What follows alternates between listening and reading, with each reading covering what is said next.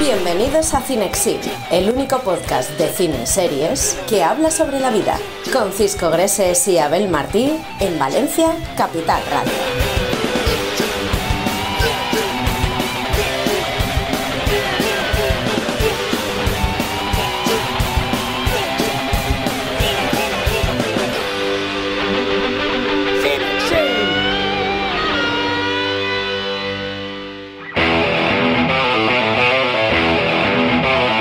En el capítulo de esta semana de Cinexin hablaremos con Aníbal Gómez, el actor, compositor e integrante de Ojete Calor, nos recibe en Pica Club antes de una sesión de petardeo para hablarnos de las pelis y series de su vida. Mónica López, como si de una película navideña se tratara, sale a buscar entre la gente el espíritu navideño. ¿Será capaz de encontrarlo? Además, desempolvaremos nuestras varitas para hechizaros con detalles que no sabías sobre Harry Potter y te contamos todo sobre su espectacular banda sonora. Todo eso en Cinexin, el único podcast de cine y series que habla sobre la vida. Bienvenidos y bienvenidas a Cinexin, al décimo episodio ya de el único programa que habla de películas, de series y también de la vida. Buenas tardes, Abel, ¿cómo estás? Muy bien, oye, 10 ya, ¿eh? 10. Vaya número. Increíble. Aquí Aquí hemos- en esta segunda temporada, ¿eh? Aquí se ha hablado mucho de CR7, Efectivamente. pero hoy toca hablar de, del 10. a ver, ¿qué 10? Leo Messi. Ah, creo que Bueno. ibas a decir Diego Armando. Bueno, también podría ser. Claro. pero no, depende, pero no, porque luego la gente dice es que solo hablan de Cristiano. Efectivamente. No, no hoy, hoy no vamos a hablar de fútbol. O de Ronaldinho incluso. Bueno, también. También era un Bueno. mítico 10. El caso es que el 10 Sí. viene, asocia- viene eh, asociado siempre, Cisco, no sé si lo sabías, a la magia. A la magia, no me digas. Claro. ¿Por qué? Porque siempre los que tienen el 10 son los que hacen magia en el campo. Ah, bueno, bueno, Claro. bueno. No lo había pensado así. Hombre, Ojalá también llevara el 10 Pollatos, por ejemplo. Me gusta ¿Te acuerdas de Sí, sí. Pollatos? La Pues no- gente del Valencia Deportivo creo que jugó también. A lo mejor se acordará. Sí, pues- ese pues- mítico centrocampista. Totalmente. Qué grande. En fin, décimo episodio de Cinexin en Dedicado exclusiva, dedicado a Pollatos, Antonio Pollatos creo que se llamaba, en exclusiva en emisión, emisión nacional para Capital Radio y ya sabéis también disponible en todas las plataformas de podcast, Spotify, YouTube, Evox y Apple Podcast. Tú lo has dicho en este programa número 10, lo que va a reinar va a ser la magia. ¿Por qué? Porque ya estamos cerquita de la Navidad, Estamos ya estamos cerquita de los regalos, ya estamos cerca de ese momento familiar que muchos aman y otros puede ser que odien. bueno, otros menos. Pero si aco- nos acordamos de lo que era nuestra época en la infancia, pues todo el mundo, lógicamente, se llevaba un grato recuerdo. ¿Por qué? Porque nos visitaba pues, nuestro amigo Santa Claus Oh. y nos dejaba muy buenos regalos. Siempre. Así que yo creo que, aunque no lo recordéis ahora o no penséis que son unas fechas muy aptas para pasarlo bien, disfrutar, estar tranquilos, pensad en lo que pensáis cuando erais pequeños. ¿no? Pues sí, la verdad es que es el mejor momento. Pues ya está. Vamos tranquilidad para Sí, todos. Tranquilidad lo que se busca. Hoy solo queda decir la frase mágica, porque va a estar repetida a lo largo de todo el programa. Pues dila, dila. Hoy, más mágica que nunca, empezamos el nuevo programa, el décimo capítulo de esta segunda temporada, Luces, Cinexin y Acción.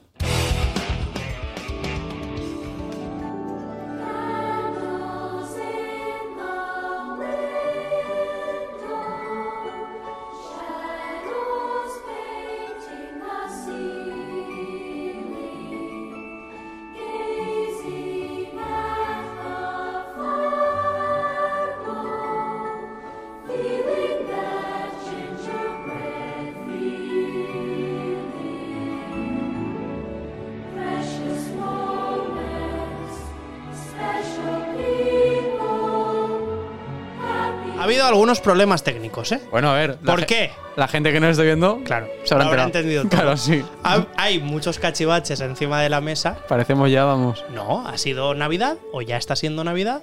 Por lo tanto, a nosotros se nos ha plagado la mesa de Valencia Capital Radio del estudio central de muchos elementos diferentes. Yo puedo decir para la gente que no esté viendo y para los que no, que tengo una bola, por ejemplo, que me está tocando la cara. Es, es verdad. Que eso igual fuera de contexto. Yo la bola, sí, yo la bola me la he dejado detrás. Claro, o sea, he dicho, voy a dejarme la cara lo Mm. más que se me vea posible, Así que pero he tenido un problemilla. Si he no tenido un problemillas ahí. si nos estáis escuchando en, Spotify y Sí. no- y nos queréis ver las bolas, Efectivamente. a YouTube. Sí, a mí la bola no me la verán, ¿ves? Vale, bueno.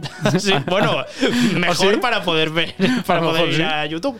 En fin, eh, música que suena, música muy navideña, música de solo en casa. Oh. Todo el mundo recordaréis esta mítica película.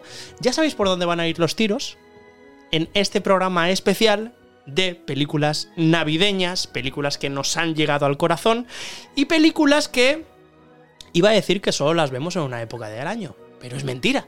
Porque hay mucha gente que es muy nostálgica, que le gusta mucho recuperar esas películas que le han marcado toda la vida y que dice, oye, pues no me veré en junio un solo en casa. A ver, es raro, pero sí. Un elf, a lo mejor. un padre en apuros. Pues seguramente. bueno, igual para, gente. para tener frío, a lo mejor, si tienes mucho Claro, calor, dices, me pongo una vez que salga nieve y así, pues. Claro, la contraria. Claro. A lo mejor estoy un poco mal en casa, siento un poco de calor, pues Pues ya está. Me pongo Titanic, ¿no? Y así me siento como estoy en Por las ejemplo, profundidades. claro. No, Titanic no es navideña. No, ¿No? no, eso no es navideño. ¿O sí? Es que no lo sé. Ya. Habría, habría que investigar un Habría que preguntar a la gente. Sí, preguntaremos. Hoy, como estamos en un programa especial de Navidad, yo lo que he hecho, como siempre, Ujú. como siempre estamos con Little Tie, Oh. que es la marca patrocinadora y embajadora de este proyecto llamado Cinexin, es que vamos a jugar. Siempre nos han dicho que la comida, con la comida no se juega. Bueno, depende. Nosotros hemos hecho lo contrario. Somos un programa de jugar, de Claro. recordar, de pensar, de soñar. Y hoy lo que vamos a hacer es jugarnos la comida que se lleva Abel a casa Júgatela tú. o no. Es que nunca. Ya te lo he dicho, ya te lo expliqué Es en, el que- pro- en el anterior programa. Ya, pero. Ya te dije que si querías que yo me jugara la comida, que yo me la voy a llevar 100% a casa y hoy voy a cenar muy bien, Y calentito, ¿eh? tienes que preparar una sección para intentar retarme. Como no la has hecho todavía, Vale, yo hoy solo tengo que recordar que llevo una sección espectacular vale. para que todos veamos si eres capaz de decirnos las películas navideñas que hay debajo de los emojis Mm. o stickers. Y así sabremos si puedes cenar hoy de Little Tie o no. Yo creo que no. Yo creo que hay algunas difíciles. ¿eh? Porque la gente en YouTube nos ha dejado comentarios, es que es muy fácil. Y yo Hoy lo he complicado un poco. y yo sabía que tú Claro. te ibas a picar con esa gente. Al final es que hay que hacerle caso a la gente. Sí, me llaman Niño Juan, así que hay que hacerles caso. Claro, efectivamente. Pues la gente también nos pedía una cosa. A ver. Y es que, claro, que demos actualizaciones de lo que está pasando en Little Tie. Mm, sí. Little Tie, como no está ajeno a todo lo que es la actualidad, pues sabe que estamos muy cerca de las fechas de Nochevieja. Y en Nochevieja, ¿qué sucede? Pues que han hecho un menú especial de Nochevieja. Así que la gente residente en Valencia, en Castellón, en Torrente, en La Eliana también, ahora con el Diabola Market, puede disfrutar de la noche más especial del año cenando en Little Thai, en los locales de Little Thai. Tenemos un menú de Nochevieja que incluye, atención, apúntatelo, Pad Thai, Mi favorito. ternera Little Thai, Mm. Tasty Rice, que también es un platazo increíble que tenéis que probar, y Curry Noodles. O sea, cuatro platos increíbles que te entran todos en este menú de Nochevieja y que además tienes la posibilidad de adaptar el menú para celíacos y veganos. Increíble. Es increíble. Además te va el postre incluido o el café más barra libre de bebidas si es lo que quieres y la noche se va a alargar bastante o simplemente estás disfrutando de tu menú de Nochevieja en Little Thai y dices, Bueno. oye, pues mira, luego tengo que irme andando a casa. Copichuela. Oye, un día es un día. A mí, no que me pasa lleven, nada. a mí que me lleven en carretilla. Efectivamente. De hecho, también esta empresa que es maravillosa te ofrece la posibilidad de que si quieres el cotillón y las uvas, También. Pues tienes ahí por un Es que- suplemento de nada, lo tienes ya garantizado que va a ser una fiesta que vas a recordar durante mucho tiempo. Y te olvidas de líos. Totalmente. Claro. ¿Qué tienes que hacer? Pues reservar, porque nos han avisado en Little Thai que se estaban acabando las plazas. Por lo tanto, no tardéis, por favor, y llamad al 960-261-040, repito, 960-261-040, o reserva mediante el email reservas arroba littlethai.es. Tan fácil como eso Sencillo. sencillo y para todos los públicos. Y dicho esto, ahora nos vamos a meter de lleno en un reto con emojis que tienes que averiguar. No vamos a hacerlo largo. Yo te lo voy a decir, pero como en el vídeo van a aparecer los emojis, la gente los podrá ver y jugar con nosotros. Venga, pues jugar conmigo. Primer emoji. No seáis listos, ¿eh? Es una película, ¿vale? Vale. Tienes que adivinar las películas navideñas que hay detrás de estos emojis. Vale. El pri- la primera de estas películas tiene cuatro emojis diferentes. ¿Sí? El primero es un rey, el segundo es una reina, con su corona y todo. El tercero es un castillo. Y el cuarto es el hielo. Pues nada, voy a decir Frozen. Muy bien. Pues ¿Es empezamos muy bien, sí. Era muy fácil.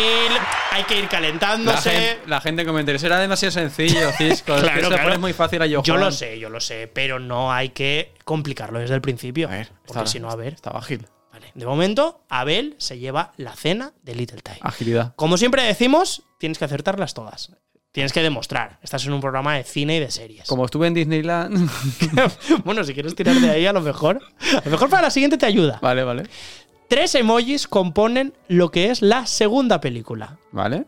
Son cara de sorpresa, hogar y estatua de la libertad.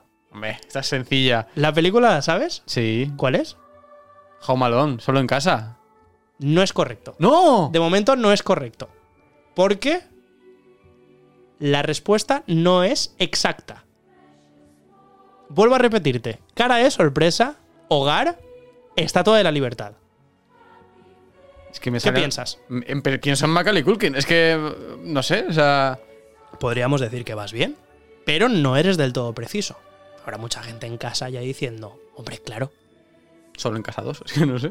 Muy bien, solo en casa 2, ¿vale? Eh, no voy a hacer mucho esto, o sea, Vale, te voy vale. a permitir esta ligera duda, pero hay que estar atento. Vale, vale, Si fuera solo en casa, solo sería cara de sorpresa y hogar. Vale, ya está, pues- porque la película se centra en su casa, Es verdad. pero en la casa, solo en casa 2. Que sale por ahí Donald Trump, ¿no? Incluso. Efectivamente, se va a Nueva York y sale Donald Trump en uno de sus edificios. Trump. Correcto, sí, sí. Bueno, vamos a la tercera. Ya no va a haber más ayudas. El pad thai está más en peligro que nunca. La tercera pregunta tiene tres emojis. El primero es persona con el pelo largo, castaño. La segunda son manos. Y la tercera son tijeras. Pues hombre. Bastante sencillo. Sencillita. Esta es Eduardo, Eduardo Manos Tijeras. Perfecto. Eduardo Manos Tijeras es correcto. Vale. Y entramos ya en las tres últimas o tres siguientes que aumentan un poco la dificultad. La cuarta tiene tres emojis que componen la película. El primero es una especie de mono, una especie de peluche, podríamos decir. Peluche. Yo te digo lo que veo, ¿eh? Vale, lo vale, que estoy vale. viendo gráficamente. Está aquí ahora mismo. El segundo es agua. Y el tercero es una especie de demonio. Está muy fácil. A ver. Gremlins. Muy bien, los gremlins. ¡Vamos! La cuarta está acertada. Vamos bien, con ¿eh? la quinta, penúltima. Voy bastante ágil, ¿eh? Vas bastante bien. La quinta lo compone cuatro stickers. Cuatro. Uf, dificultad premium, ¿eh? El primero es una mano que saca un dedo. El segundo es un hombre que saluda. El tercero es un niño. Y el cuarto, una cara de agobio. Cara agobiada. ¿Podrías decirme el título de esta película navideña? No quiero ir de sobrado, Sí, lo tienes claro, ¿eh? pero Habrá gente que estará dudando mucho ¿eh? en esta. voy a dar un título. ¿Vale? Y como la acierte, me da igual el resto, me merezco la cena. He de decir que no tiene la respuesta. La No, no, respuesta no, la no. tengo yo en un Word que tengo paralelo a el Word que está mirando Abel ahora. Y lo guarda bajo llave. Exacto. Voy a decir, Sí. cariño, he encogido a los niños.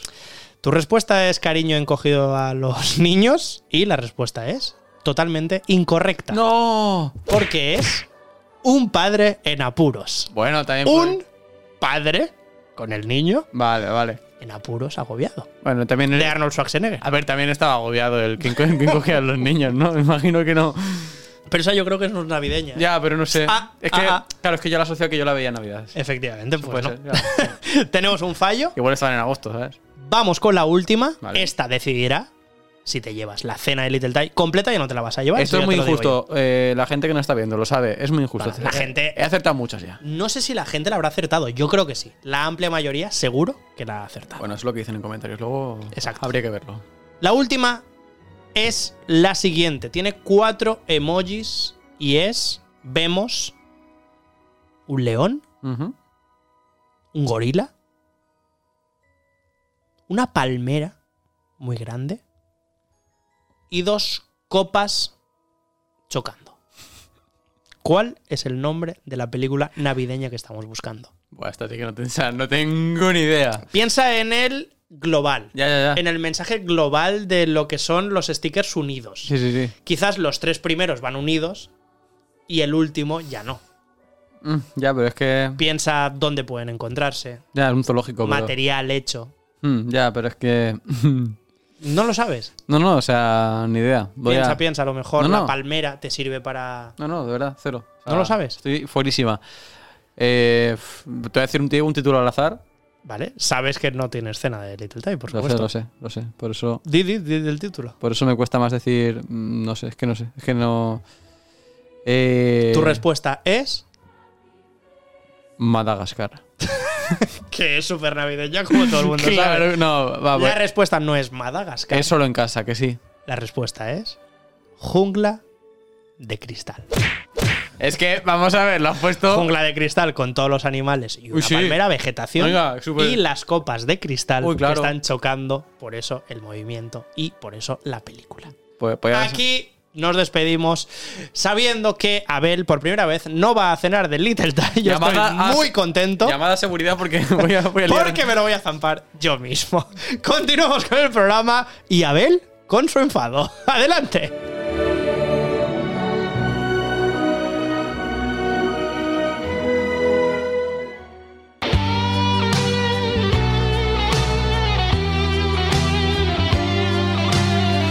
Seguro que tienes un momento favorito durante el día.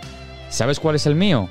Llegar a casa después de trabajar, sentarme en el sofá, elegir mi serie favorita y pedir Little Thai, sin preocuparme de cocinar y saboreando la mejor cocina Thai Fusion. Little Thai me da la opción de elegir entre 4.000 combinaciones diferentes de ingredientes, con opciones veganas, saludables y postres caseros. Solo tienes que entrar en su web e introducir el código CINEXINTAI para obtener 5 euros de descuento en cada pedido. Thai llegas a casa al fin y te pides la cenita. Con Little Thai vas a disfrutar, Vas a degustar. vas a utilizar Dinexin Thai.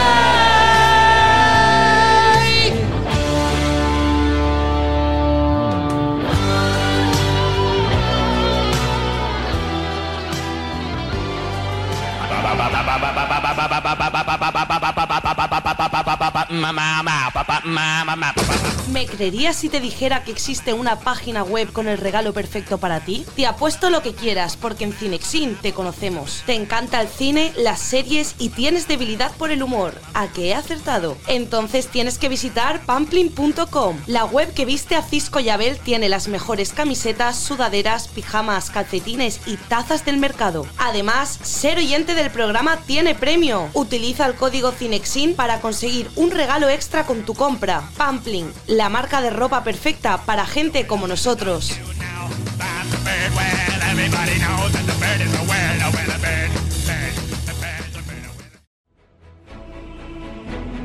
Si te encantan los skate rooms y buscas siempre planes originales para hacer con tu familia y amigos, te traemos una experiencia que no olvidarás fácilmente. De la mano de Escape City Box, te presentamos su nuevo reto, la tumba de Alejandro Magno. Se trata de una experiencia totalmente inmersiva y única en el mundo. Escape City Box es el primer escape room que harás por las calles de tu ciudad. Solo necesitas un teléfono móvil y tu pack de Escape City Box para seguir todas las pistas para llegar a la tumba perdida de Alejandro Magno. La experiencia está disponible en 60 ciudades de la geografía española. No lo pienses más y regala la tumba de Alejandro Magno, ya disponible en la web www.escapecitybox.com. Una aventura de película para jugar en primera persona.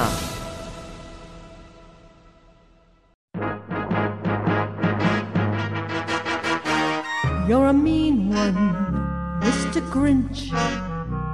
You really Bueno, hemos avisado ya que a partir de YouTube, Spotify, nos podéis ver con unas pintas a las que no estáis acostumbrados a vernos. No, la verdad es que no. Abel, por ejemplo, Sería lleva un gorro muy típico del Grinch Sí. y yo, pues el más tradicional, el habitual de Santa Claus. Quizás yo soy el mejor amigo y tú eres el enemigo. Bueno, depende. Hay, Claro. hay gente que empatiza mucho con el Grinch. Totalmente. A mí me cae muy bien el Grinch. A mí me cae más o menos. Pero yo es que soy bastante navideño. Te Tengo que decir que a mí la Navidad en sí me gusta. Yo me haría amigo del Grinch. ¿Sí? Seríamos colegas. Lo entenderías. Pero porque eres empático a lo mejor. Y sí, simpático. Y simpático. ¿Tú crees que la gente en sus casas podrá entender a la gente que no tenga mucha idea de cuáles son las películas navideñas y cuáles sí? Mm, No lo sé. ¿Crees que la gente tiene en su punto de mira a esa gente que dice, "Mm, no es de fiar, no le gusta la Navidad? No lo sé, pero me gustaría saberlo. Sí, ¿verdad? Sí. Pues ha hecho un reportaje de investigación nuestra compañera Mónica López, Ah, bueno. ha salido a la calle y también armada con los sombreros que llevamos nosotros puestos, uno verde, identificativo del Grinch, y uno rojo de Santa Claus, que hasta, eh, bueno, pues yo qué sé, es que lo podría llevar Rudolf, a todo el mundo le cae bien, a los niños, claro. vale, sí, y el tuyo, pues yo creo que nadie se lo quiere poner. Bueno. O sí, sí, odias la Navidad. Por lo tanto, con una serie de preguntas que a lo mejor les, les desestabiliza un poco, vamos a saber si la gente de la calle conoce las películas navideñas por antonomasia con estas preguntas que nos trae Mónica López. You're the king of. Nos acercamos ya a las fechas de Navidad y de la mano de Pamplin hoy salimos a averiguar cuánto sabes de cine navideño. ¿Serás Team Papá Noel o Team Grinch? Vamos a averiguarlo. ¿Os gusta la Navidad? Sí. ¿A ti también? A mí me gusta mucho. ¿Sí? Sí. ¿A ti también, no? ¿Veis películas navideñas? Sí. Sí. Sí, ¿no? Solo en casa. Solo en casa. Sí, ¿no? Porque a lo mejor es con la que te identificaban en casa a ti, ¿no? Bueno, vamos a ver si de verdad sois Team Papá Noel, os gusta la Navidad, o sois más de Team Grinch, que como él, seguro que cuando era pequeño no, no era, no era muy, muy navideño. ¿Cuál de estas tres películas no está ambientada en la Navidad? A. El Día de la Bestia. B. Cambio de Princesa. O C. En Busca del Arca Perdida. Yo ni idea. eh. La del arca, no sé, no me suena mucho. No eh. tiene pinta. Ya, pues esa. El arca perdida. ¿Haces caso, no? Sí. ¿Le haces caso? Estamos en espíritu navideño. Ponte el gorrito porque, porque por favor, sí, sí que le gusta la Navidad. ¿Tienes pareja? No, ¿No? ¿Y has tenido? no. Pues la Navidad soltero, para poder seguir haciendo trastadas. ¿Te gusta la Navidad? Sí, está buenísimo, paso en familia todo, sí. ¿Cuántos años lleváis aquí en España? Tres años y medio más o menos, llegando a cuatro. Diferente la Navidad que allí, ¿no? Sí, me gusta más, más ¿Te gusta tranquila. más aquí? Sí, me gusta mucho más. Eh, muchas películas con mis hijos, sí, sí. Ah, ves muchas películas. Vamos a ver si eres Team eh, Papá Noel o eres Team Grinch. ¿Cuál de estas tres películas no está ambientada en Navidad? Vale. A. El Resplandor. B. Cara a cara. O C. Noche de paz, noche de muerte. La tercera, No, es la segunda. El cara a cara no está ambientada en Navidad. Eres, team, eres team Grinch. A ti cuando Uh. Ah. te ponen las películas de Navidad, tú estás viendo el fútbol, ¿no? Tú estás viendo a Messi. todo el día, Todo el día, día, ¿no? sí, todo el día, sí, sí. A ver, ¿cuál de estas películas aciertas que no está ambientada en Navidad? A. Eduardo Manos Tijeras. B. Solo en casa. C. Train to Busan. Eh, de manos de tijera. Eh, eso no está ambientado en Navidad. 100% segura. Sí. ¿Es tu última respuesta? Sí. ¿Seguro? Sí. No. Esa sí que está ambientada en Navidad y la que no es Train to Busan. Ah, Así que eres Team Grinch, ponte el gorrito Grinch. Porque me da que nos quieres engañar y que no te gusta la Navidad, ¿eh? Tú eres ya del Team Grinch. ¿Estás dispuesta a arruinar la Navidad o no? no. No, ¿no? ¿Eres Team Navidad tú? Yo ¿Te gusta la soy team muy navideña. Sí, de todos los años, el árbol de Navidad, todo, ¿no? Todo, todo, todo. Pues vamos a averiguarlo. ¿Cuál de estas películas no está ambientada en Navidad? A. El fugitivo. B. Elf. O C. Mientras dormías. Eh, la A, el fugitivo. Sí, se lo merece, se merece el gorro rojo. ¿Ves mucho cine navideño? Mucho, mucho, mucho, mucho. Polar Express es la mejor y The Holiday. Estoy de acuerdo, estoy de acuerdo. ¿Te gusta el cine navideño? Sí. Has visto algunas, ¿no? Pues vamos a ver cuál de estas tres películas no está ambientada en Navidad. A. Ace Ways Out. B. Qué bello es vivir. O C. Al filo de la mañana. Aquí el problema es que yo veo todo en versión original, yo soy inglés, entonces Bueno. voy a adivinarlo. Al filo de la mañana. ¡Eh! ¡Muy bien! Ponte el gorrito de Papá Noel. Porque, y aparte viene ya con los regalitos. O sea, más navideño no puede ser. ¿Te gusta la Navidad? Pues. Sí. Sí, no lo dices muy convencido. A ver, porque en general estoy solo aquí, ¿sabes? Soy de Venezuela. Pero allí sí que la disfrutabas, ¿te gustaba? Ah, ya sí que sí, que era otra cosa. Era, era salir con los amigos y ya está, ¿sabes? Y fiestas y todo esto. Vale, y si yo te hago tres preguntas para saber si eres Team Papá Noel o Team Grinch, ¿cuál de estas tres películas no está ambientada en Navidad? A. American Psycho, B. Minority Report o C. Love Actually. ¿Lo actually? ¿Seguro es tu última respuesta? Es que no sé, porque no veo muchas películas, entonces no lo sé. Error, eres Team Grinch, ponte el gorrito de Team Grinch, por favor. ¿Cómo se nota que pasas la Navidad solo? Porque Sí, yo sí, creo que ni de- sí. no decoras aquí la Navidad, ¿no? Ni No, arbolito ni nada. nada, nada, nada. Team Grinch total. Sí, totalmente. Eh, ¿Habéis montado el árbol juntos? ¿Por obligación o porque te apetece No, también? no, nos gusta, nos gusta. Nos gusta, ¿no? ¿Veis películas navideñas? ¿Pastelitos Sí. navideños? Sí. Pues voy a comprobar a ver si todo lo que me estáis diciendo es verdad. ¿Cuál de estas tres películas no está ambientada en Navidad? A. American Psycho. B. Minority Report. O C. Love Actually. Minority Report. ¿100%? ¿Sí? Los Factory 100% sí. Pues sí, sí. Pues muy bien. Sois team navideños, o sea que chicos, ponte el gorrito de Navidad porque este año significa que te van a traer muchos regalos. Yo no, yo no quiero decir nada, ¿eh? Eh, ¿Os gusta la Navidad? ¿Sois muy navideños? Bueno, sí, algo. Algo, ¿no? Pero tú Algo. más, ¿no? No, no, ella Ella más. Os voy a hacer una pregunta y a ver si me la sabéis responder. ¿Cuál de estas películas, de estas tres películas, no está ambientada en Navidad? A. El apartamento. B. Mientras dormías. O C. Dos buenos tipos. Creo que diría la tercera. ¿Le haces caso o vas por otro lado? El apartamento. Pues mira, la había acertado ella.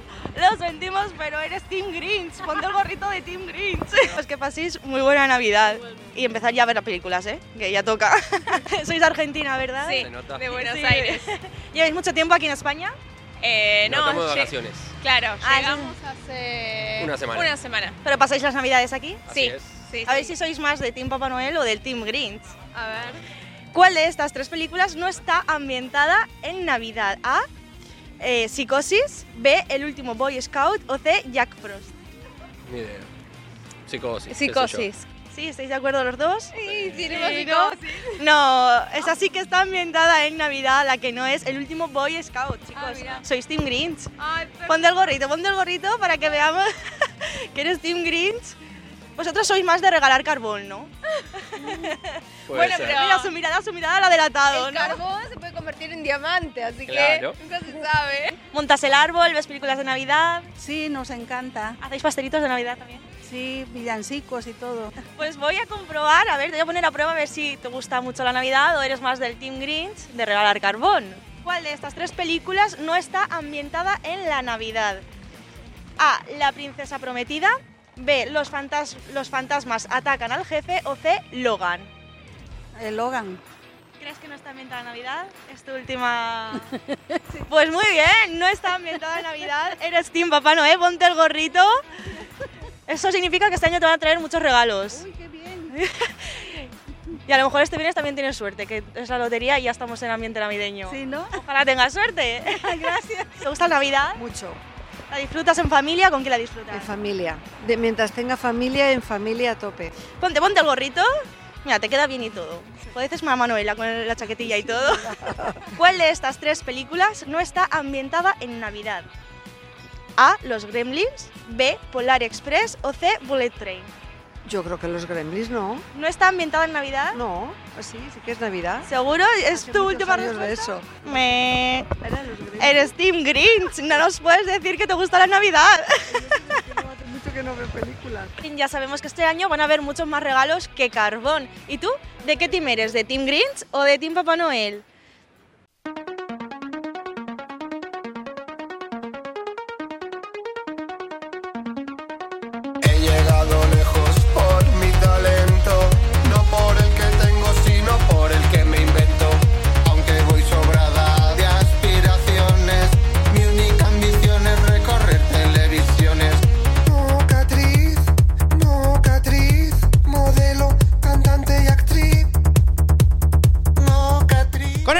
Momento de dar paso a la entrevista de esta semana. Solo sé que va a ser buena escuchando esta canción. La verdad que sí. Solo gasa.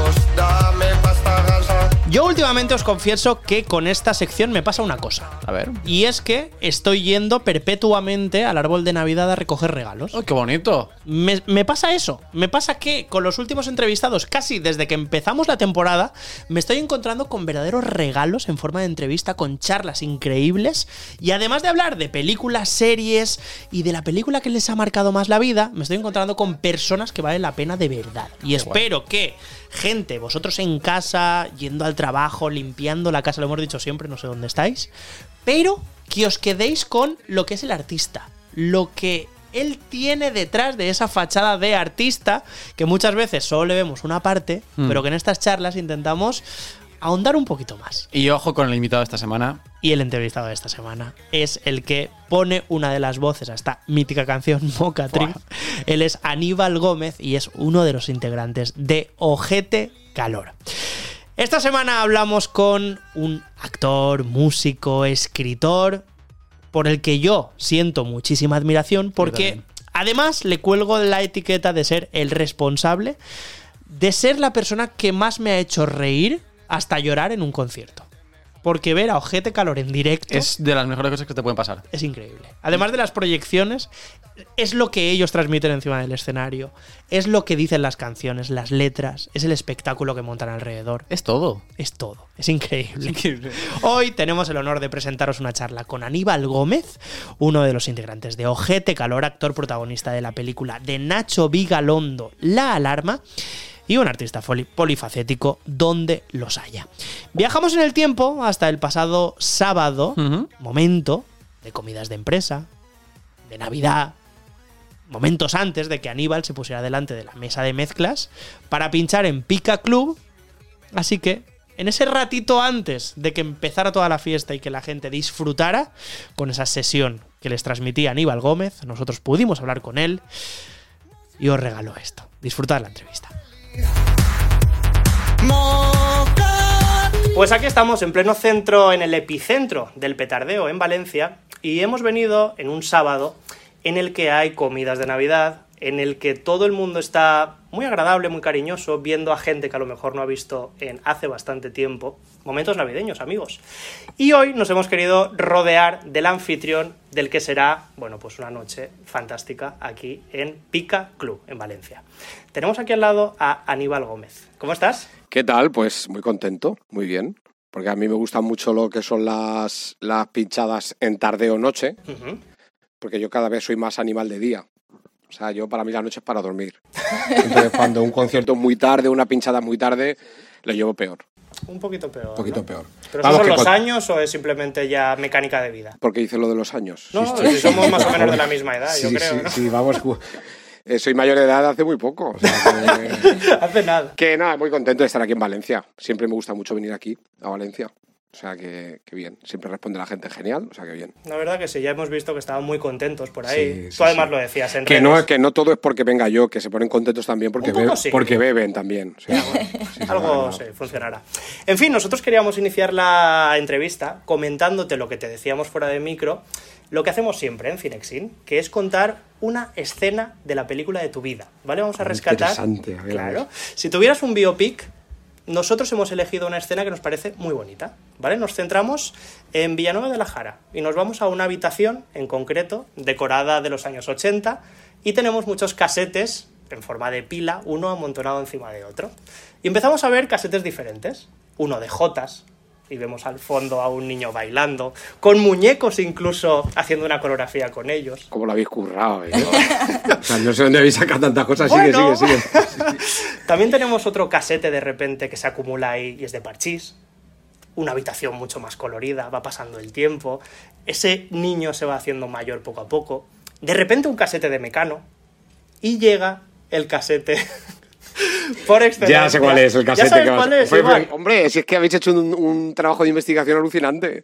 Pues yo Entonces creo que seguro lo- que vas a hablar del Violator de Depeche Mode. Efectivamente. Claro, ese casete. Yo creo que la película de tu vida estaría muy bien que empezara así, porque creo que tu vínculo con la música viene de muy pequeño. ¿Qué te parece que empezara así? O a lo mejor añadirías otra cosa. No, no, no, no, está perfecto. O sea, me parece que, que sería el comienzo, además muy bonito, me parece.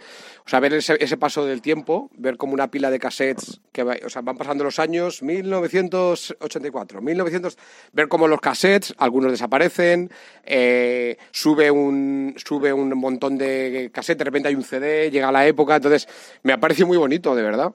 Me, me parece muy bonito. Muchas gracias. No, no, gracias a ti. O sea, yo ya firmaría porque empezara la película de mi vida así. Y además es que habla de mí, si es que habla de mí, de mi relación con la música. Habéis dicho tres grupos, eh, tres grupos claves. Eh, Parchís, Mecano, Depeche Mode, las Jotas. Las Jotas, La cinta ¿eh? de las Jotas de, de mi abuelo y de la rondalla. Pues es que es lo que más me ha marcado en mi vida musicalmente. Sobre todo en los primeros años, cuando más permeable eres a, a la música. Pues si tuviera que quedarme con esos cassettes, es que habéis dicho los cuatro. Justamente a nosotros, claro, aquí la- en el programa solemos tirar mucho de referencias que tenemos de cine, y tú lo dices muy bien, que seguramente las películas te marcan según los años que tienes, y que cuando eres muy pequeño te van marcando mucho más. No sabemos por qué, pero te quedas con unas películas en concreto. Y yo creo que viajemos también otra vez a Villanueva de la Jara y que nos vayamos a ese videoclub, en el que tú descubrías un montón de películas.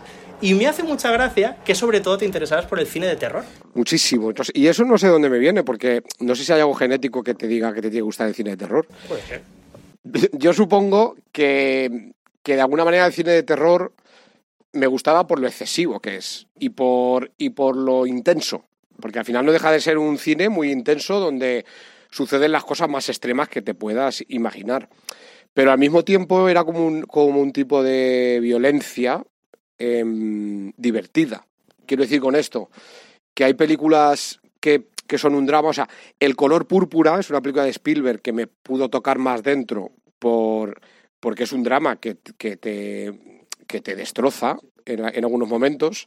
Pero el cine de terror tiene algo de, de divertido. Exacto. Los slashers, o sea, claro, lo sobrenatural, Freddy Krueger asesinando adolescentes. O sea, al final es como un miedo que no es un miedo real, no es un miedo del día a día, que es y, y yo creo que por eso me refugiaba en ese tipo de cine. Y luego también porque me gustaba muchísimo lo, mm, los efectos especiales hechos a mano y el látex y, y ver esos monstruos hechos con, con tanto cuidado. Y, mm, y, bueno, es- era también un poco, yo creo que, que este cine siempre lo han hecho adultos como para vengarse de la juventud. Ostras, puede ser. ¿sabes? Porque, porque si te das cuenta, casi toda las- la, la gente que muere en Viernes 13, La Matanza de Texas, eh, Pesadilla del Mesías son adolescentes, adolescentes o, o, o- o poco mayores. Eh, yo creo que, que, que existe algo en los productores rabiosos de ¿De decir, venganza? vamos a vengarnos de- por, por jóvenes que se jodan. Me gusta. ¿Sabes? De hecho, además, si es que. ¿Quién muere primero? Las películas. Bueno, Scream es metacine de terror y ahí se habla muchísimo de. Y ahí deja las normas muy claras. O sea, si follas, vas a caer. Ahí está, O sea, efectivamente. Si aún eres de- eh, la persona un poco más eh, marginal del grupo. Aguantas, aguantas. eh, lo, has, lo has pasado muy mal, nadie te quiere, nadie te comprende, es posible que venzas al, al monstruo al claro, final. claro. Pero vamos, como seas la guapa de la clase, eh, la cheerleader, el capitán de fútbol, Claro, no te va a salir todo bien en la vida. es que te van a matar. Te van a matar. Spoiler, te vas a ¿eh? joder y Gran te, y te spoiler van a matar. Y eso, es, eso se cumple en todas las películas de terror que veáis. Bueno, no sé, esta es un poco la razón, no sé. También ahora me gusta por unas razones y de pequeño, pues a veces tampoco recuerdo muy bien por qué. Pero, pues sí, pero quizá la razón fuera esa. También nos gusta lo prohibido. Totalmente. Y basta que te digan que una película no puedes verla para que quieras verla. Exact- efectivamente, tú de hecho en el videoclub alguna peli porno, pues a lo mejor cayó. No, fíjate. No, no yo digas. no, no tenía. Bueno, a ver, a ver, a ver. Cayó, cayó alguna ya cerca de la adolescencia con el grupo de amigos. Claro, hay que Lo típico que vas y haces. Pero, pero a mí no me interesaba. O sea, yo iba sola a videoclub y no me interesaba eh, alquilar cine porno. Creo, creo, que, creo que la de videoclub sí que hubiera tenido un límite con eso. Ya. O sea, vale que me alquilara El Exorcista, pero yo creo que, ta- que Claro, con ya. eso sí que hubiera tenido un, un límite. No, no me interesaba. Me interesaba el cine de, de aventuras, el cine fantástico, el cine de terror, sobre todo el cine, mm, pues eso, que tenía efectos especiales que maravilloso de aquella época. O sea, recuerdo películas que no son de terror, como Cariño encogido a los niños o Cariño agrandado al niño.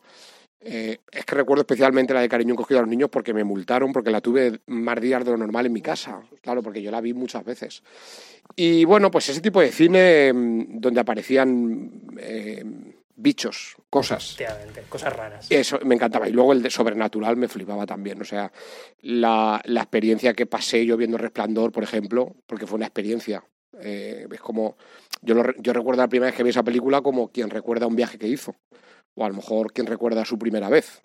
O sea, son cosas que te marcan. Totalmente. Y el cine a mí me, me ha marcado Me mucho. impresiona mucho lo que decías de el cine que se ve, el cine con mucha luz, que da mucho más miedo que el cine tenebroso. Sí, para mí sí. Yo siempre ha- hablo del terror de día. Y entonces el- es un ejemplo muy perfecto el Resplandor. O sea, el Resplandor es una película donde no tiene prácticamente ninguna escena a oscuras. De hecho, incluso de noche, el laberinto tiene una iluminación especial y, y se ve todo de maravilla. Al final de la escalera, películas sobrenaturales más actuales como Expediente Warren. O sea, todo se ve. Yo creo que eh, hay dos tipos de decisiones de los productores a la hora de hacer cine de terror premeditadas. Una es cuando hay poco dinero, que, que tienen que iluminar poco para que no se note que, que el cartón piedra. Y, y luego está la, la, la idea errónea de que cuanto más oscuro, más miedo le va a dar el espectador. Y no es mi caso. A mí me gusta ver lo que hay. Y, o a veces no ver lo que hay, pero que sea porque la cámara está mirando a otro sitio o de fondo tienes que fijarte, pero a mí me gusta el terror de día, sí. Oye, nos, me gustaba ese momento de tu infancia. Y yo creo que vamos a rescatar muchas más cosas de allí en compañía de Mónica López. Así es, yo me sigo centrando un poquito en tu niñez y en tu infancia porque vamos a empezar a conocer quién era Aníbal de pequeño conforme va creciendo y pasando de casete en casete. ¿Quién es Aníbal cuando era pequeño?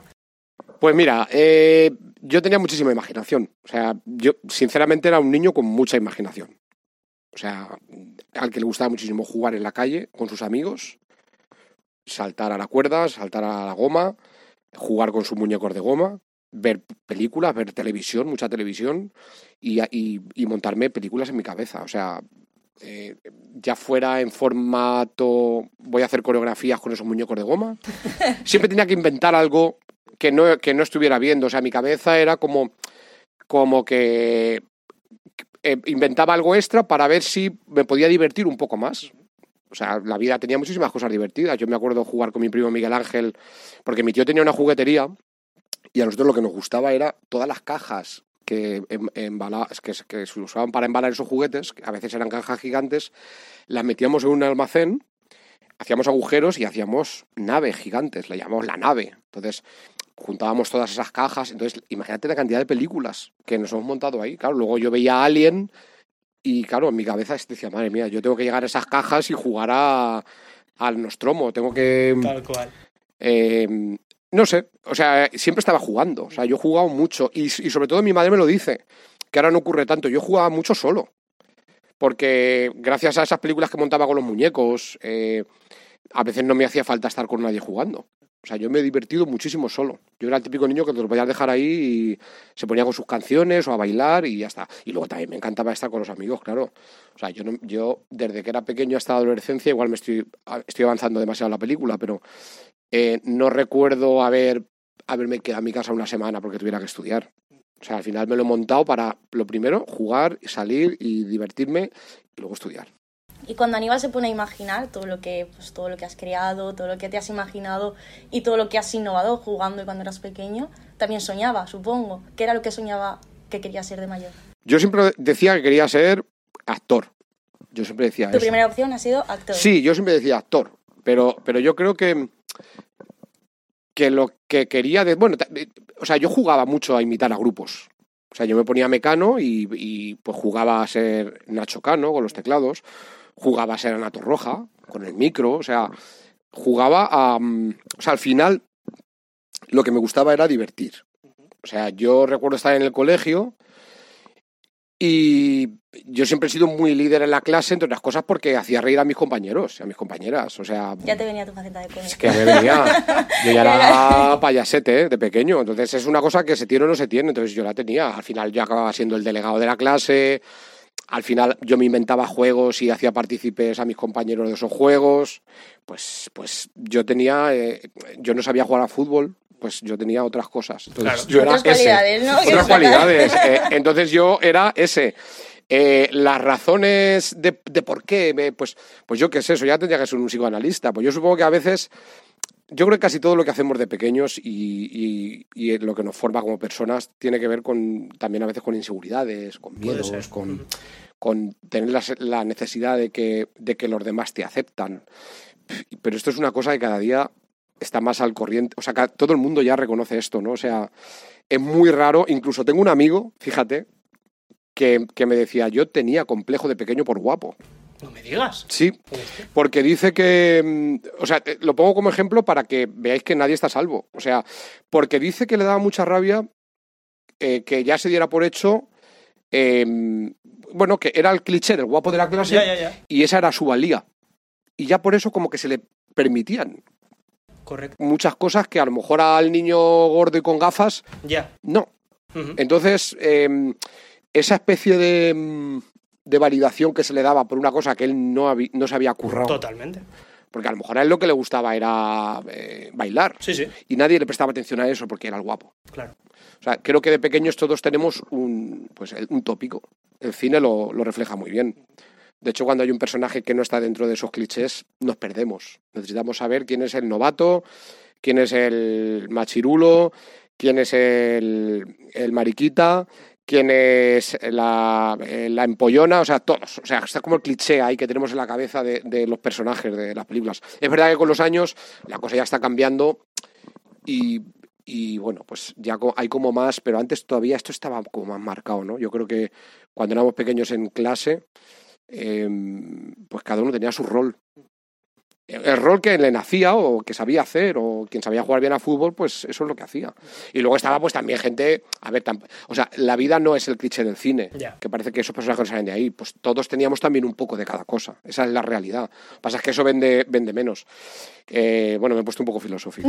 No te Es lo que preocupes. necesitábamos. Nos quedamos con tu rol de cómico, empezando Sí. por ahí, que ya en esa época ya sabías que tú te ibas a dirigir por ahí, por ser cómico, era Sí. lo tuyo en ese momento, y terminas tu carrera de arte dramático cuando eh, pegó el volantazo eh, tu vida. Sí, a ver, yo hice arte dramático un poco por inercia, porque yo toda mi vida había dicho, yo quiero hacer arte dramático, porque, Ya. porque era la carrera del actor, ¿no? Porque cuando yo era pequeño no se hablaba de, o sea, nadie me hablaba de una escuela de cine, Ya. una escuela de cine que a lo mejor era lo que, en lo que yo hubiera estado más a gusto. Entonces, claro, pues estamos hablando de los 90, pues el acceso a la información no es el que tenemos ahora. El acceso a gente que haya estudiado lo tuyo tampoco, conoces pocas experiencias, conoces poca gente. Soy de un pueblo de dos mil y poco habitantes, o sea, he salido mucho por ahí, porque ya incluso cuando era joven mi tía vivía en Barcelona, yo viajaba mucho aquí en Valencia, o sea, a mí me gustaba salir y ver cosas, pero, pero al final, bueno, si volviera atrás, yo creo que no estudiaría arte dramático, sinceramente. No. No, no, creo que no, porque me iría más a una escuela que tuviera más que ver con la dirección cinematográfica, eh, cosas más concretas relacionadas con el mundo del cine. Y sí que haría, o sea, no digo que no me haya servido estudiarlo, pero creo que sí que eso lo hubiera dejado para hacerlo como en, en, en cursos, cosas como más extra, actividades extrauniversitarias, digamos. Eh, sí, yo creo que sí. O sea, hubiera tenido relación con este mundo, seguro, pero, pero quizá arte dramático no era exactamente. Igual la carrera que yo quería hacer no se ha inventado, ¿eh? Ya. También te digo. porque es una Está mezcla de cosas. también. Es que igual no estoy descubriendo nada nuevo y la gente que oiga esto va a decir, a ver, Aníbal, es que no ninguna carrera tiene todas las asignaturas a gusto de todo. Es que para que veáis que habrá mucha gente que se sentirá muy reflejada contigo, yo creo que tú estuviste admitido para filosofía en Madrid. Sí, madre mía, pero Magisterio infantil, ¿Cómo estabas sabéis tanto? también. Sí, sí, sí, Al final, también. investigación. Pero claro que le Magisterio- pasará mucha magisterio de gente. inglés, creo que fue. de Sí, sí, inglés, sí, sí. Y que al final habrá mucha gente que dirá, claro, es que yo me he sentido en la misma situación de me gustan muchas cosas, a lo mejor el arte, pero no sé hacia dónde enfocarlo. Entonces, ¿cuál fue el punto para ti de decir, venga, arte dramático, seguramente porque es lo que me viene de toda la vida, pero ahora, ¿qué carrera estudiarías? Eso, a lo mejor lo que estabas Sí, ahora, ahora, dirección. estudiaría lo que yo te he dicho. Pues a lo mejor, es que tampoco imagen y sonido, porque luego veo imagen y sonido y hay cosas que digo, no, que esto me- no me interesa. O sea, yo creo que estudiaría una carrera hecha a la carta para mí que no existe, ya está. Yo he nacido para ser multimillonario y, y de joven hubiera dicho, quiero esto. Y entonces me hubieran venido eh, profesores a mí y me hubieran formado en lo que a mí me gustaba. Eso Ojalá, eso es ¿eh? me hubiera gustado hacer. Pero como la vida es otra, ¿sabes? Es que he nacido en un cuerpo equivocado. Yo soy un ultramillonario atrapado en un cuerpo de pobre. Entonces, qué bonito hubiera sido, pues eso, Pues que digan, venga, tú- vale, tú tienes un punto, a ti te gusta dirigir, pero también eh, eh, tienes un punto de guionista. Claro. Así que tus clases van a ser dirección, montaje, que también me gusta mucho el montaje. Qué que, guay. que yo cojo mi Final Cut y mis cosas hago. Autodidacta, porque me gusta, son cosas que me gustan. Y por eso te digo que, que la carrera medida, pues no existe. No existe. ¿Sabes, lo, ¿Sabes qué pasa al final? Que te la haces tú.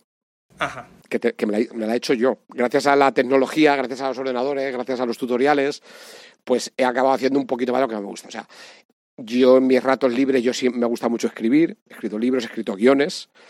Eh, dirigir también, he dirigido cortos, he actuado, porque al final me formé en eso.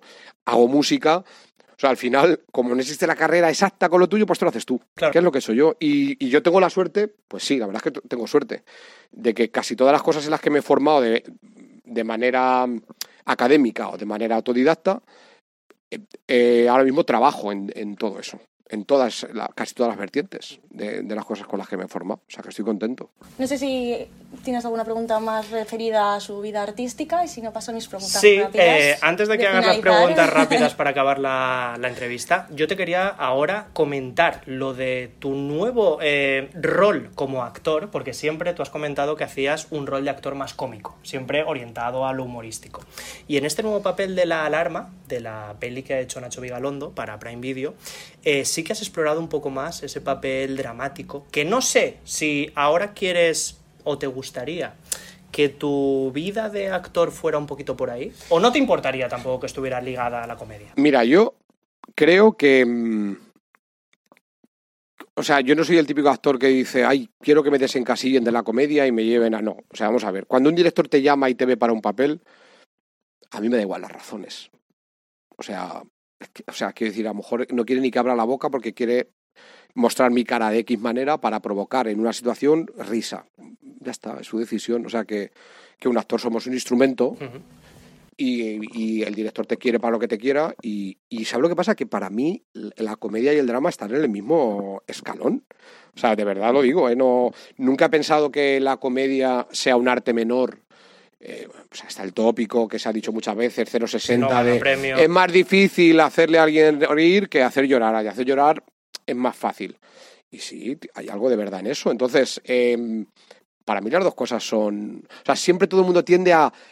Ahora soy ya un actor. Ya, un actor de fular. Ahora que he hecho drama. Pues mira, pues hay actores que no han hecho drama en su vida y, y- y, joder, y son actores increíbles.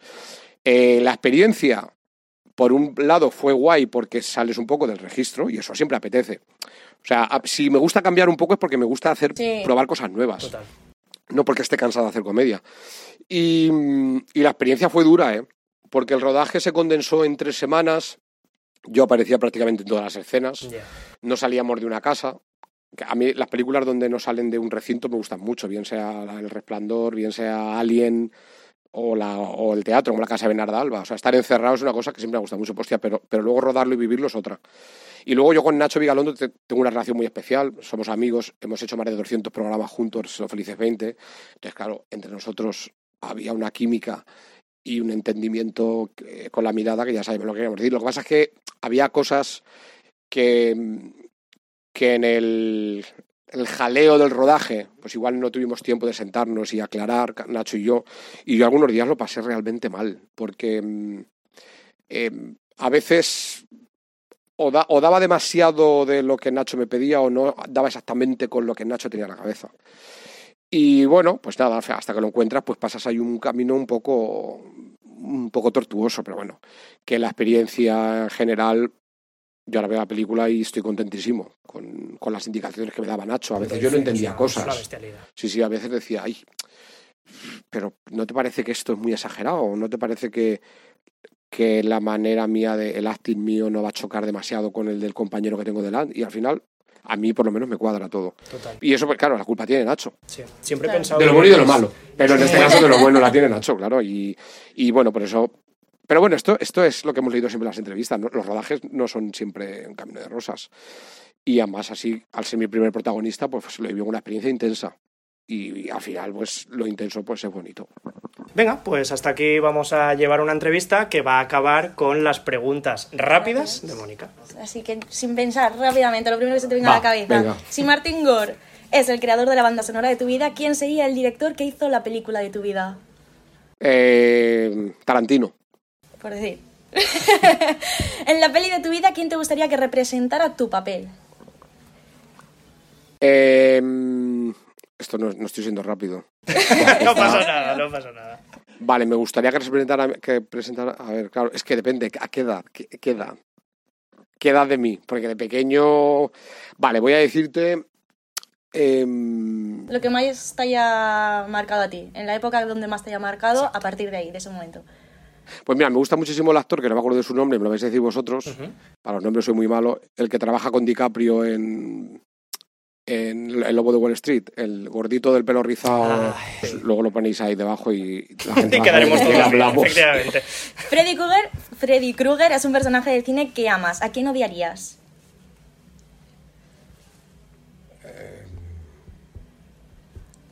Al actor del lobo de Wall Street. Que... Que, fíjate que mi cabeza se ha, quedado, Se ha quedado ahí, atrapada. Odiaría a. mm, Espérate, te lo voy a decir. Esto no tiene nada de rápido, ¿eh? No, no, no. O sea, te estoy chafando la sección por completo. Es que soy muy cabrón y entonces quiero mm, decirte. Porque luego me arrepiento. Luego, Ya, ya. luego me pongo a pinchar y digo, ay, Te ¿por va a salir por en qué medio de la dicho sección. ese? Y luego, ¿por qué no he dicho lo otro? Pues mira, odiaría, por ejemplo, a. mm, a una película militar así que me dé mucha pereza. eh, algo, o algún cine que haya visto hace poco pretencioso que no me vaya a gustar nada. Eh, a Joaquín Fénix en Her, por Ojo, ejemplo. hostia. Pues mira, ahí me, ahí me he mojado. Me, me pone muy nervioso en esa película. En esa película, ¿eh? En esa. Sobreactúa Eh, con el bigote. ¿Serie que estás viendo ahora mismo? Pues estoy viendo. O sea, ¿qué pasa? Que empiezo, empiezo un montón, tío. Ya, empiezo ya, un a mí montón. me pasa igual, ¿eh?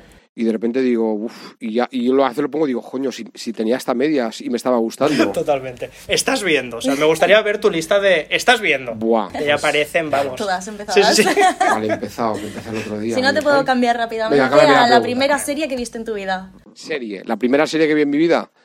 eh, pues a lo mejor. Si, si no es de dibujos animados, que recuerdo así como David el Gnomo y eso. La primera serie que, que- en la que descubrí algo que no había visto en otra serie anterior, Twin Peaks. Twin Peaks. Claro, porque antes había visto, pues, pues yo qué sé, pues Farmacia de Guardia o las series de, de televisión. Pero también recuerdo que me marcó mucho Brigada Central. Wow, fíjate. ostras. Sí. Sí, sí. O sea, me, me divertía viendo Brigada Central. ¿Y tu película favorita? Para terminar, El Resplandor. El Resplandor. Esa también es la mía. Qué guay. Y yo sí que quiero terminar con una pregunta más personal, porque con, vamos a, con eso va a ser el título, por así decirlo. ¿Qué le diría el Aníbal de ahora, con todo lo que sabe del mundo artístico y de la vida, al Aníbal de niño que soñaba con todo lo que tienes ahora? No te rayes. Que es muy chula esa frase, no te rayes. Aníbal, no te rayes. No, que es. eh, pues, pues la verdad es que le diría, pues haz, haz todo lo que estás haciendo. Haz todo lo que estás haciendo. A lo mejor si quieres luego, en vez de arte dramático, estudia algo más relacionado con lo audiovisual, pero, pero haz lo que estás haciendo. Es que es, es que es un poco regreso al futuro. O sea, si yo cojo a ese niño y le digo cambia cosas, que a, lo mejor ahora no estaría aquí sentado. Claro. A lo mejor estaría, eh, sería un millonario, ¿eh? O sea, que yo. Entonces, como eso no se sabe, diría, mira, por lo que, por lo que pueda pasar, tú haz- no cambies nada, ¿sabes? Sigue tu Vamos a quedarnos camino. como estamos y ya está. Sigue tu camino y lo demás. Y no te rayes, ¿no? Exacto, Como no te frase rayes. filosófica, no te rayes, Aníbal. Un gran mensaje para finalizar. Te agradecemos mucho que hayas estado en Cinexin. Gracias a vosotros, me ha gustado mucho la entrevista. Gracias. Gracias. Pues justo ayer, que no está mal, la verdad, repasar un poco internet y esos bajos fondos de los que hemos hablado muchas veces, donde se Mm. encuentran muchas conversaciones, muchas teorías y muchas personas que hablan de ciertos temas que a todos nos interesan, pero que muchas veces no se suelen tratar. Así que yo estaba por un hilo de Reddit, esa web, que bueno, pues es parecida a lo mejor a Foro Coches aquí en España, Sí. pero Reddit es a nivel internacional y donde hay muchos fans, muchas personas que hablan de ciertos temas. Pues allí puedes encontrar hasta conversaciones filosóficas, también teorías locas, y me encontré con la pregunta de un usuario, Abel. Y esta pregunta decía algo así como, oye, ¿alguien me puede decir la explicación de por qué cuando pienso en la saga de Harry Potter me imagino también la Navidad? ¿Por qué uno estos dos conceptos? Es que es totalmente cierto. ¿Es verdad? Es que es así. Es que es así. De hecho, yo esta conversación la tuve hace poquito con, No amigos y sí, es que, o sea, decíamos, no, no, es que Harry Potter es Navidad. Efectivamente. Pero realmente es Navidad. Yo he de decir que en Reddit me encontré que las primeras respuestas eran como siempre en internet insultos directamente. Pues no sabes nada, No eres un verdadero fan, eres un muggle, etcétera, etcétera. Uf, qué, qué- qué insulto más duro. Por otra vez, exacto, que te digan eso, sangre sucia. Bueno, ya lo sabes. Pero había otras respuestas de gente empática, que hoy lo estamos rescatando mucho ese concepto Sí. de persona que entiende a los demás y que intentaban descubrir por qué a esa persona y por qué a ellos mismos les pasaba lo mismo. Y comenzaban a recapitular los momentos de Harry Potter en los que vemos decoraciones navideñas, vemos las fiestas navideñas y vemos que la cultura popular alrededor de estas festividades se adueñaba de las películas de Harry Potter. Y la verdad que los momentos en los que aparecen no son pocos. De hecho, podemos decir que en todas las películas de Harry Potter aparece al menos un elemento navideño. ¿Ves? Si es que yo sabía. Por eso siempre Es relacionamos. Harry Potter con el periodo navideño. Lo es. Sí. Efectivamente. Pues ah, bueno, hablando de Harry Potter, antes de nada, quería decir que a mí ya me ha llegado el mejor de los regalos que nunca me podría haber imaginado. Lo tengo aquí, en la mesa, al ladito, y se trata de un calendario perpetuo que, no sé si os acordáis, hace algunas semanas, yo lo subí a las stories de Sí. Instagram y dije, pero esta pasada qué es? Lo quiero. Hogwarts eh, directamente en resina, en un color azul increíble, como si fuera de noche. Y además tienes unos dados, unas piezas, que son cinco piezas en total, en los que encuentras días y meses. Y no tienes que cambiarlo porque aquí tienes todas las piezas necesarias para que todos los días puedas poner un día diferente en el calendario. Me encanta. Y así, si no has recibido la carta de Hogwarts, directamente puedes acceder a este calendario perpetuo y estar mucho más cerca de Hogwarts de lo que crees. Está chulísimo. Aparte es que es muy bonito. O sea, Es increíble. Dan ganas de, de abrazarlo y de, Efectivamente. y de quererlo. Mil gracias a los amigos de Eric Store por enviarme este artículo maravilloso que no sé si al final acabará siendo propiedad de Abel, acabará Bueno. siendo propiedad mía. Igual deberías jugártelo a preguntas. O a lo mejor debería ser que por arte de magia acabara en algún sitio Oye, que no nos esperamos. eso me gustaría. Bueno, Si fuera para aquí la gente que haga la carta, Vale. no sé si a Hogwarts, Pedirlo. a Santa Claus o a Cisco y Oye, Abel, Claro. y así a lo mejor Oye, este producto acaba en casa de alguien. la magia existe, o sea que. Efectivamente. En fin, nosotros, ya que hemos unido dos conceptos que podrían ser diferentes, como es la Navidad y Harry Potter, vamos a profundizar un poquito más sobre esto. Hoy vamos a unir Navidad y Harry Potter y lo vamos a hacer a través de uno de sus personajes. Estad atentos porque esta teoría tiene tela. He de decir que esto, nada más lo cuente, a mí me pasa que me parece muy emocionante. Así que espero que compartáis la emoción conmigo y que en estas fechas navideñas digáis, estoy a tope con esta teoría. Estoy a tope, jefe de equipo. Vamos allá. Seguramente habéis escuchado, y si no os lo voy a contar yo, que atención, Santa Claus, Papá Noel, San Nicolás, es un mago que pertenece al universo de Harry Potter. ¿Pero qué me estás contando? ¿Tú no lo habías escuchado? No, en la vida. ¿En la vida? No. ¿De verdad? Vale, yo sí que lo había escuchado en diferentes vídeos, en fans de Harry Potter de verdad. No sé en qué círculos te mueves, Cisco. Vale, pues yo os voy a explicar muy rápido y también cogiendo la teoría que se inició en Reddit, en esta web espectacular, en la que se sumaban detalles que explicaban, y la verdad que la teoría parece bastante irrefutable, de que Santa Claus pertenece al universo de Harry Potter. Os explico. Muchas veces nos imaginamos a Santa Claus con un bolso lleno de regalos. Sí. Increíble, ¿verdad?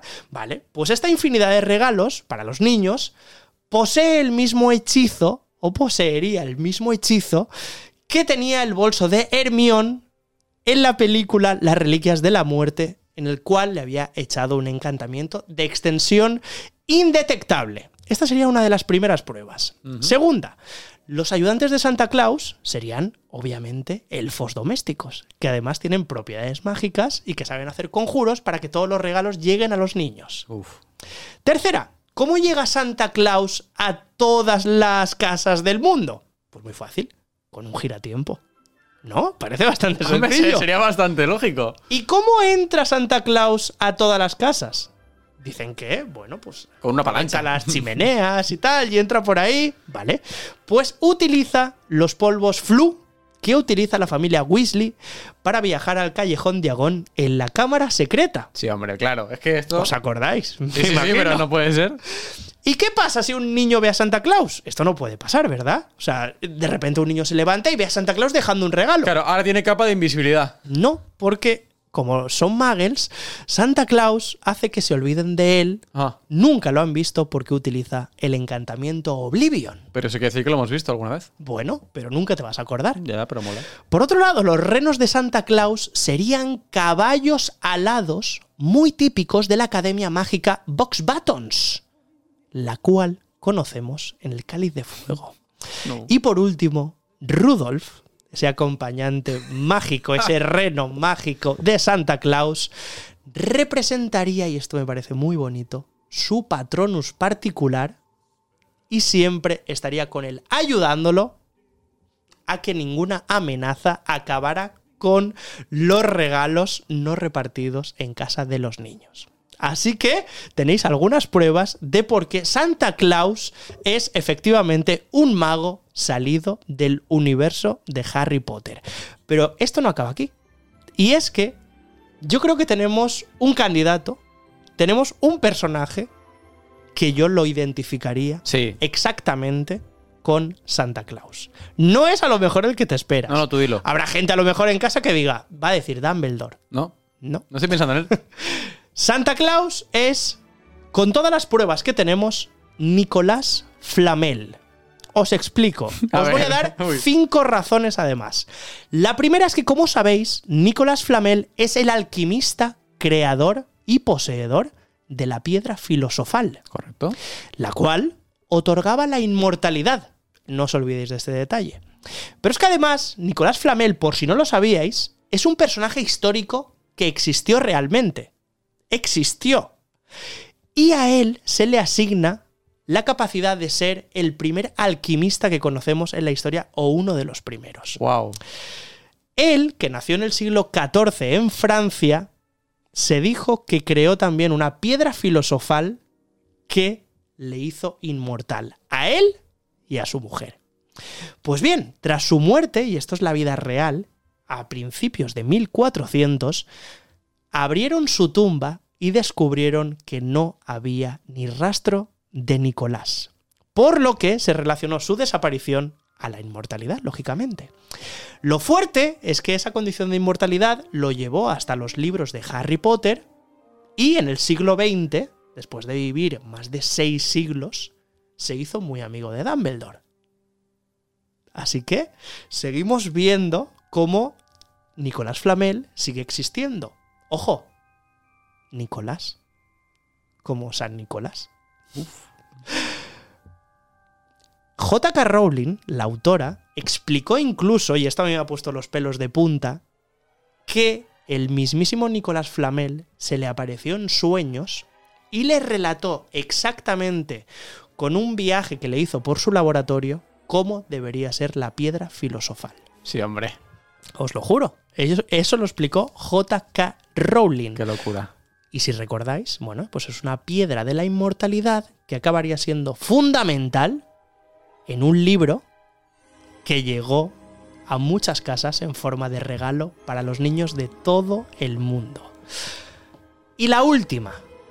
Nicolás Flamel aparece en diferentes novelas de ficción, como por ejemplo en Nuestra Señora de París, de Víctor Hugo, lo que inspiró al jorobado de Notre Dame, aparece también en el Código da Vinci, con este nombre, Nicolás Flamel, y también en Harry Potter, y nosotros pensando que solo era alquimista. El último dato es que J.K. Rowling dejó por escrito que fue miembro de la Academia Box Buttons. Nicolás Flamel fue el primero de los miembros que está, vamos, escrito que fue miembro de la Academia Box Buttons. Y como explicábamos antes, ellos se desplazan siempre con un carruaje de caballos alados. Y si en vez de caballos fueran renos, como los conocemos nosotros. Un momento. Acabamos de descubrir quizás la identidad de Santa Claus.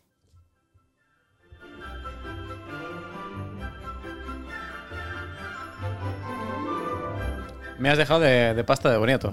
Creo que vas a decir, bueno, me has dejado igual, porque No, yo ya conocía la, la No, teoría. no, que me conocería esta teoría tan loca. He de decir que sigue siendo una teoría. Que esto ya. no está comprobado. Simplemente guiándonos por lo que decía JK Rowling y algunas pistas históricas. Puede ser, ¿eh? A mí me gustaría que fuera así. A mí también. Bueno, pues eh, después de conocer esta increíble historia, Sí. también lo decíamos al comienzo, que hoy vamos a hablar también de esta banda sonora. Me encanta. Y es que estamos, eh, Cisco, ante un éxito eh, de ventas. Fenómeno mundial eh, de lectura. Y para principios de los, de los 2000 también se convirtió en película. Totalmente. El traspaso de, de las hojas a la pantalla iba a ser el salto definitivo para JK. Claro. Lo tenía todo, pero le faltaba una cosa. A ver. La música. Claro. Y ahí es donde vamos nosotros, porque, claro, vamos a hablar de, de cómo se gestó y se creó todo esto. El culpable de esto que escuchamos de fondo, mucha gente ya lo sabrá, es eh, el mítico John Williams, pero eh, que sentó las bases musicales de, de este universo tan mágico. Pero bueno, el papel de la música, que, que bueno, que es eh, evidente, ¿no? Que, que en la saga de Harry Potter es absolutamente colosal Claro. y su importancia es, es innegable, eh, bueno, tiene unas claves que, que deberíamos de conocer, ¿no? Para, para entender el éxito de, de las películas. Y es que las composiciones musicales se erigen casi como un personaje más eh, de, de la saga, un personaje invisible a nuestros ojos, pero que está ahí. Eh, y nada de esto sería posible, como decimos, sin la incorporación del maestro John Williams a la piedra filosofal. Eh, vamos a, a conocer si te parece, cómo, cómo se gestó todo esto. Claro. Porque tenemos que irnos a, a más atrás, a- antes de, de que la película estuviera como tal. Y es que, eh, bueno, anticipando que la saga Harry Potter iba a ser eh, uno de esos grandes éxitos en proporciones pues, eh, increíbles, el equipo contactó con John Williams y el, el escenario era el siguiente. El compositor y director de, de orquestas estadounidense, eh, ganado- ganador en su momento ya de cinco premios Oscar y nominado 51 veces, era- que era responsable de creaciones de bandas sonoras como Star Wars, de Tiburón, de Jurassic Park, etcétera, etcétera. Algunas. No lo has dicho de casualidad lo de 51 veces, ¿no? No, No, o sea, no has dicho no. el número al azar, ¿verdad? No, 51. Vale, vale. En ese momento tenía 51 nominaciones. Ok, ok. Bueno, pues eh, David Heyman, el productor de, de la película de Harry Potter y la piedra filosofal de, del 2001, solo estaba buscando, junto a la Warner en ese momento, eh, alguna melodía para la incorporación eh, y la promoción de la película. Es decir, para lo que iba a ser el anuncio de Harry Potter. Eh, y bueno, pues era algo que, que estaban trabajando mucho. Entonces, eh, era solo un extracto lo que querían. Y eh, John Williams, eh, que acostumbraba a ver las películas completas eh, antes de, de hacer la música, en este caso dijo, venga, va, acepto el reto, y os hago ese fragmentito para ese tráiler y ya, Ah, ya está. y ya veis Vale, vosotros. vale. Entonces, bueno, pues dentro de, de toda la magia que pudo ver en ese pequeñito avance que le enseñaron, se fijó en un ser vivo. Aparecía un ser vivo. Un ser vivo común y corriente que le llamó la atención. Y él dijo, la gente que conoce el libro, estas son palabras textuales de, de John Williams, la gente que conoce el libro y la película sabrá que Hedwig, la lechuza de Harry Potter, Sí, sí. eh, es increíblemente hermosa. Ella necesitaba una música que fuera fina y liviana. Y ahí es donde empezó a trabajar eh, la música. Entonces John Williams pensó que para lograr esa sensación eh, no podía ocupar un piano, porque no era demasiado pesado Claro. para, para lo que él quería transmitir, viendo lo que le habían pasado. Entonces decidió que la canción iba a comenzar con un instrumento que se llama celesta, con una celesta. Este, ins- este instrumento, eh, un instrumento de percusión que tiene la apariencia de un piano vertical, Wow. eh, se llama así porque los sonidos que emite Es celestial. están calificados como sonidos celestiales. Qué guay. Y eso es justo lo que estaba buscando. Yo me lo estoy imaginando como un arpa o algo así. No, es, es como un piano. Es muy, Vale, pare- es muy- vale, vale, visualmente es muy parecido a un piano de- del típico piano de pared Sí. y tal, pero mm, diferente. Eh, los pedales eh, que tiene hace sonar las notas como una campana difuminada. Es casi como una pluma de pájaro que está flotando, dijo Oh. él. Entonces le cuadraba mucho y dijo, y es la perfecta descripción para una canción sobre una lechuza. Entonces yo he seleccionado una pieza que no es de, de Harry Potter, una pieza que, que está tocada en celesta, para que veas que cualquier pieza tocada en este instrumento Ya suena mágico. ya te suena a Harry Potter. te voy a poner una pieza eh, del cascanueces, el cascanueces de Ah, Tchaikovsky. vale. Creía que me ibas a poner despacito. Ojalá. Tocado en pues mira, va, habría molado. Hubiera Para- molado, sí. Mm, vaya fallo ahí. bueno, Desde yo te voy lanzando. Pero vamos a escuchar un poquito Sí. cómo suena la celesta.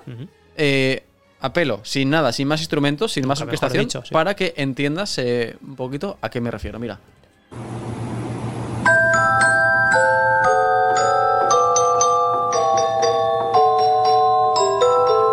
Esto es una celesta. Claro, la gente diciendo, pero ¿estás seguro que no ha salido en Harry Potter? ¿A qué te parece? que- Esta habrá salido, ¿no? No, no, es que esto es de Tchaikovsky. Es increíble.